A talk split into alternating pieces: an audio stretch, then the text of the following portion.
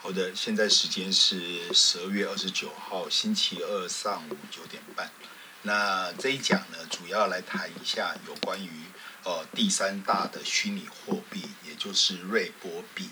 啊，然后也谈一下瑞波。那最近有一个新闻呢，是美国的这个司法部呢认为，呃，这个瑞波呢，呃，它并没有达成它原来宣称的功能，而是变成一个呃圈钱的工具。所以说呢，对他产生了起诉。这个起诉的新闻出来之后呢，大概呃整个币价呢跌了三十 percent。但是呢，到目前为止，哦、这个币的价值呢，第一名当然还是比特币，第二名呢则是 V 神的以太币，那第三名呢就是所谓的瑞波币。那瑞波币呢？它本身是由这个呃 Open Coin 公司呢，后来改名叫做呃 Ripple Lab，叫做所谓的瑞波实验室所发行的这个虚拟货币。那这个 Ripple 呢，这样子啊啊，它的代号是 XRP，哦，它号称叫全世界第一个开放的支付网络。那透过这个支付网络呢，可以。呃，转账任何一种的货币，简单快速，而且呢，这个交易的确认哦，在几秒之内就能够完成，而且交易的费用非常的低，也不用做所谓的跨国跨行的手续费。哦，他做的这样子一个呃，称为叫做呃分散式点对点清算的网络啊。或者是作为是未来的呃电子支付平台呢，其实是非常适合的。哦，事实上呢，瑞波哦，在这个哦跟大家见面之前，最早的时间是二零零四年，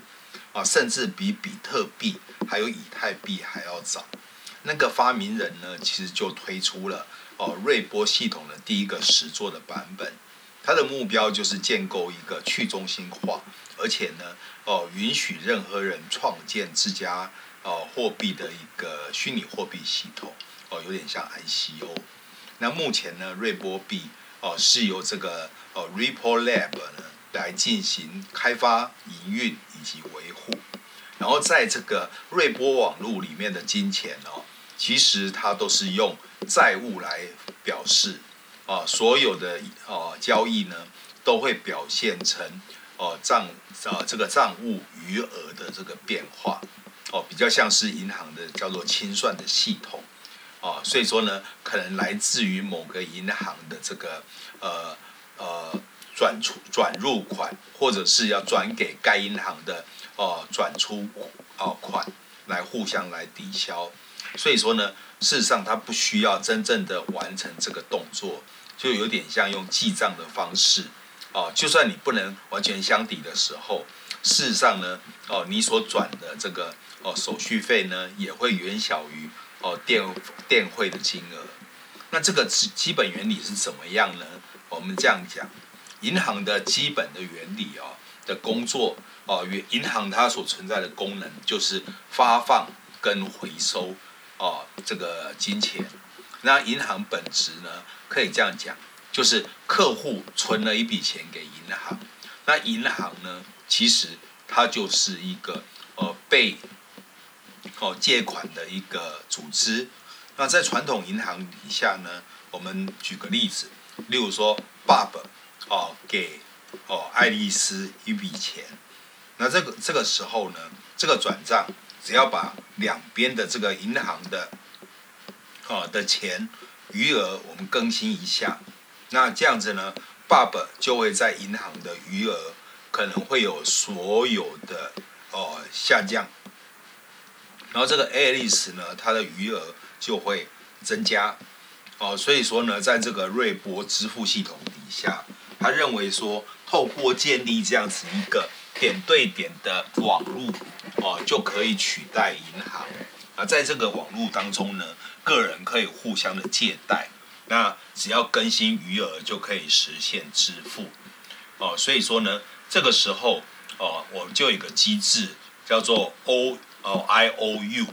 也就是说呢，当你一个人哦哦，例如说左左边传给右边，中间就算没有信任关系，但是呢，哦，因为它已经变成是一个信任的关系链，所以说呢，这个时候 I O U 我欠你的这个机制就可以做实行。那事实上呢，瑞波币本身哦，大概发行了一千亿颗哦，这个这个哦数量蛮惊人的，而且呢，它可以精确到小数点下六位。那最小的单位呢，称为叫一滴，哦，叫一个 drop。那这样一滴来讲的话呢，在比特币一样，哦，在网络里面流通，然后你不必局限在哦，例如说熟人的圈子里面。那传统的货币呢，是储存在不同的金融系统底下，所以你要转账的时候，那金融单位呢，就必须要用所谓的像 SWIFT 这样的方式呢，变成是要收取高昂的手续费。而且呢，不同的金融系统会对你的身份做再三的严格审查。那瑞波币呢，事实上在每一个交易当中，哦，它所支付的这个哦费用是非常非常的小。然后呢，哦，瑞波币可以在不同节点中间转账，而且兑换成任何货币。那瑞波币的发行总量是啊是固定的，它不会再往下发行。啊，但是那个数量已经很惊人了。那还有就是瑞波的交易费用非常的低，每次交易哦只要千分之一的美分啊的交易费。那交易费低呢，它所以说哦不同哦法法定之间的交易呢，通常哦都会哦一般银行都会收个百分之几。再加上交易的费用，但是瑞币哦瑞波的话呢，它任何交易都会少于哦一个美分，而且另外一个呢，在匿名性上面，瑞波网络呢不需要对使用者提供哦名字、哦 email 或者其他的讯息，所以消费者呢本身哦提供一个隐私的保护。那如果你用信用卡或者是支票的时候，这个时候呢付款人。就要提供个人讯息，那这个时候也会有所谓的哦隐私泄露或者是诈欺的问题。那虚拟货币最大的优点就是交易不可逆，商家可以跟任何人产生交易，而不用担心兑换对方反悔这件事情。所以说哦，我们可以看到瑞波币的这个功能有第一个哦，现实世界里面。跟虚拟货币之间可以做双向的流通。第二个，多币种的点对点的哦呃兑换跟支付。第三个哦也是做所谓的点对点网络信用的贷款。那我们来比较一下哦，瑞波币呢跟比特币的差别在什么地方？第一个哦，相同的地方是瑞波币跟比特币一样。哦，都是 open source，叫做开放原始码。哦，透过这个点对点的传播，然后呢，账户跟账户之间的转移，不需要第三方的软啊软体。然后呢，瑞波币跟比特币之间采用的都是一个公有链，透过网哦网际网路做 propagation 做发送。然后呢，哦这个交易是不可逆的。然后呢，而且可以提供虚拟货币的一些防伪的一个证明。还有就是，呃，瑞波币呢，它跟比特币一样，它的底层的加密技术、呃、是一样的。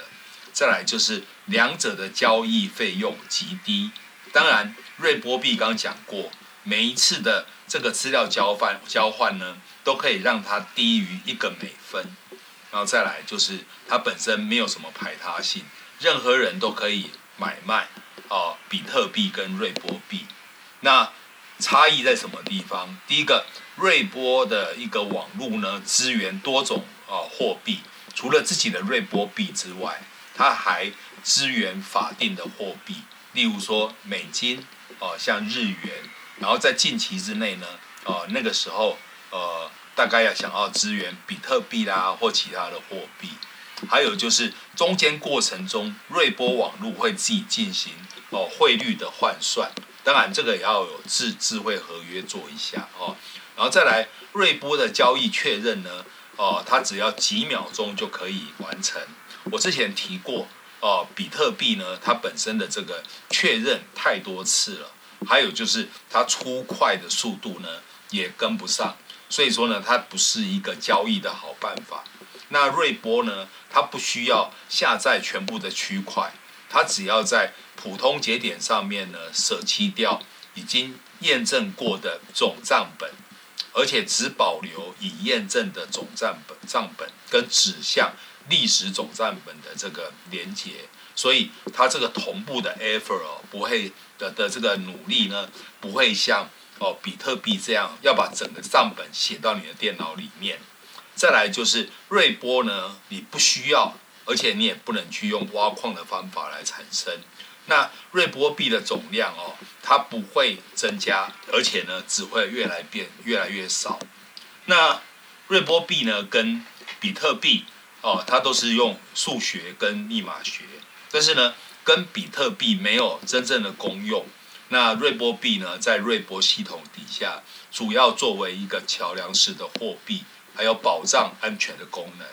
那这一次呢，美国哦司法部部对它产生所谓的质疑的点，在于说，诶，你讲的那么漂亮，可是呢，我们观察你实际的动作，其实呢，他都是在做所谓的吸金的动作。也就是说，告诉大家，瑞波呢，未来是未来的方向。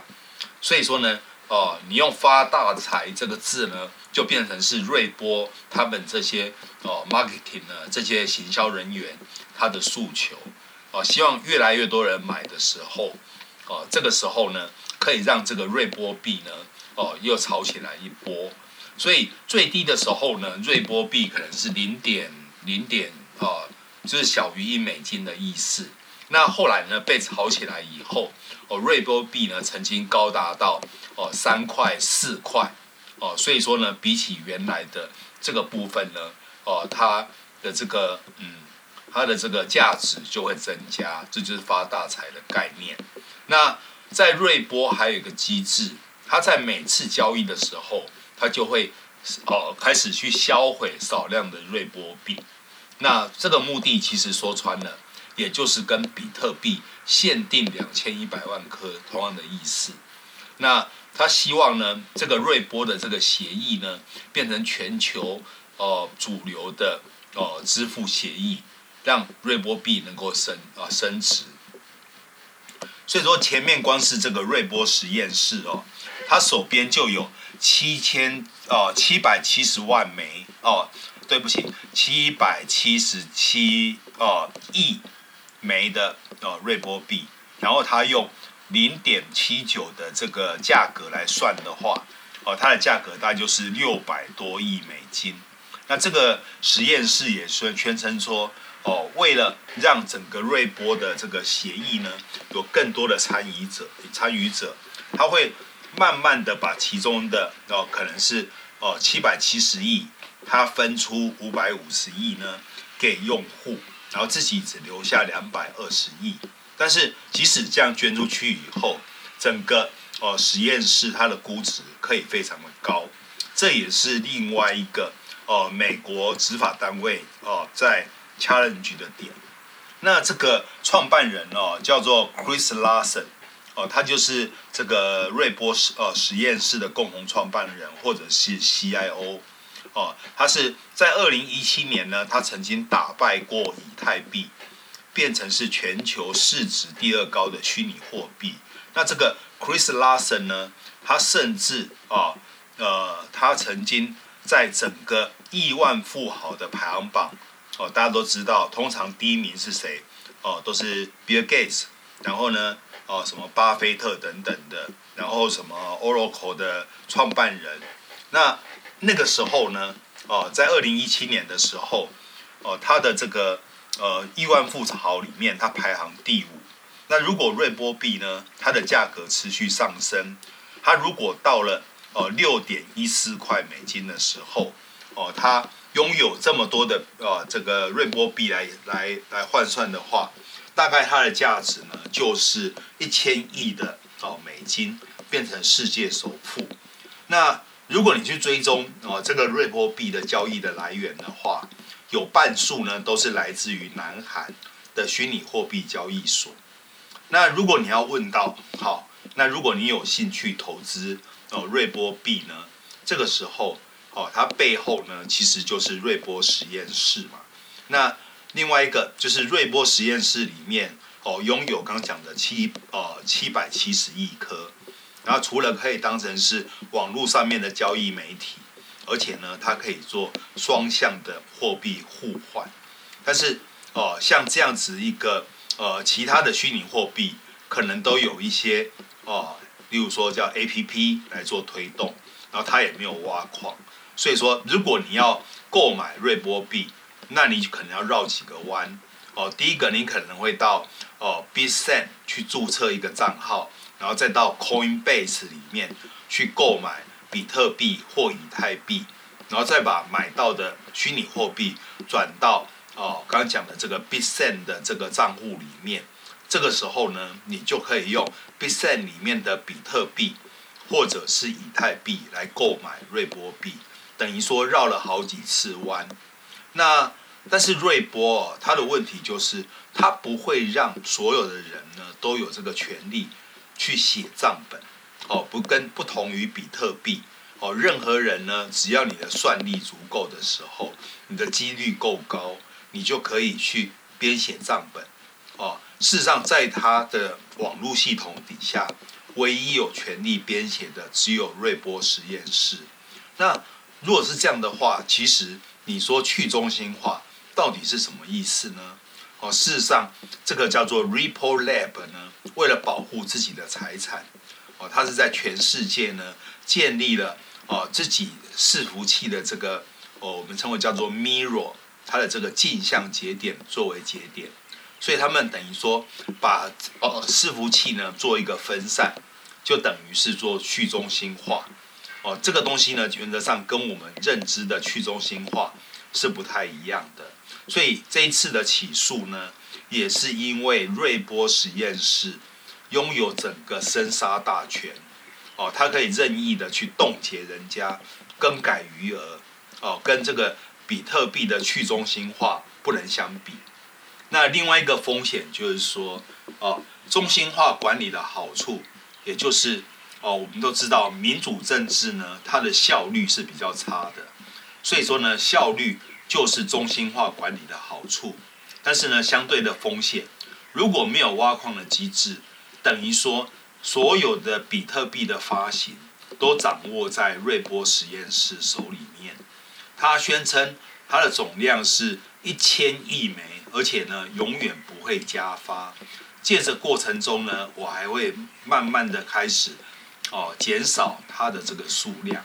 但是呢，原则上这个 Ripple 实验室哦，它可以用操控的方法，靠操控市场哦，造成价格的暴跌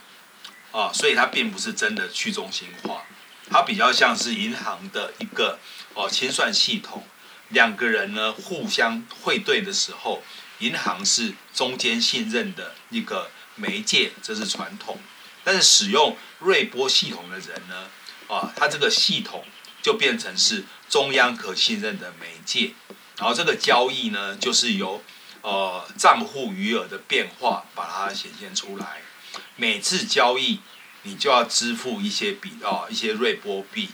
那支付的部分呢，它会直接把它注销，所以理论上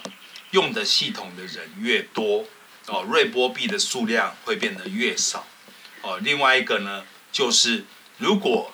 哦，因为一开始的时候，如果你要开一个叫瑞波的账号，那你使用者呢，原则上你大概要放五十个瑞波币，哦，五十个是没有太多啦，大概就呃一两千块美金。那如果瑞波协议呢，变成全球主流支付的协议，那瑞波币的需求就会大增。但是呢，呃，这样的做法底下，瑞波整个数量会变少，啊，这个就是另外一个呃瑞波的一个特色。那瑞波系统呢，它有一个弱点，就是说原则上呢，为了加快整个确认的速度，瑞波节点呢，它不需要。哦，去下载整整整本账本，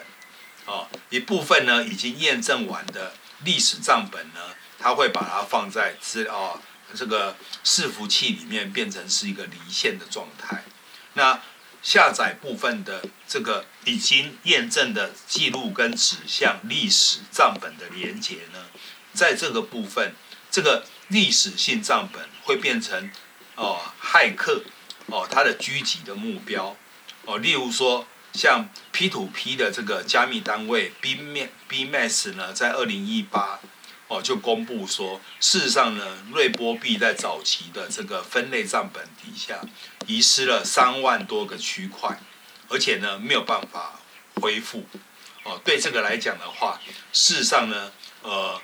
这个部分。瑞波的人当然会全力否认啦。不过他的他的这个呃 programmer 呢，哦叫 David，David 说哦，在二零二好二零一三年呢，这个瑞波的服务器一个小故障造成账本的这个呃区块哦遗失，所以我们没有办法恢复原来的账本。但是他也表示哦，这个东西呢，对于普通的瑞波用户并没有任何的影响。那瑞波一开始的时候就被集体诉讼，那控控告他的人呢，认为说你一直在讲说哦，这个瑞波币呢，未来会让你发大财，哦，这个东西呢，哦，等于说你把它变成说有点像你在印，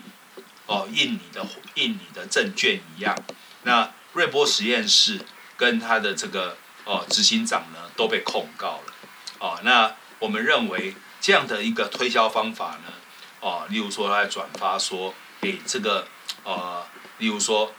谁谁谁参加了虚拟货币的这个呃的会议，所以说呢，这样的利多他一直对市面上面来发放，主要目的说穿了就是吸金，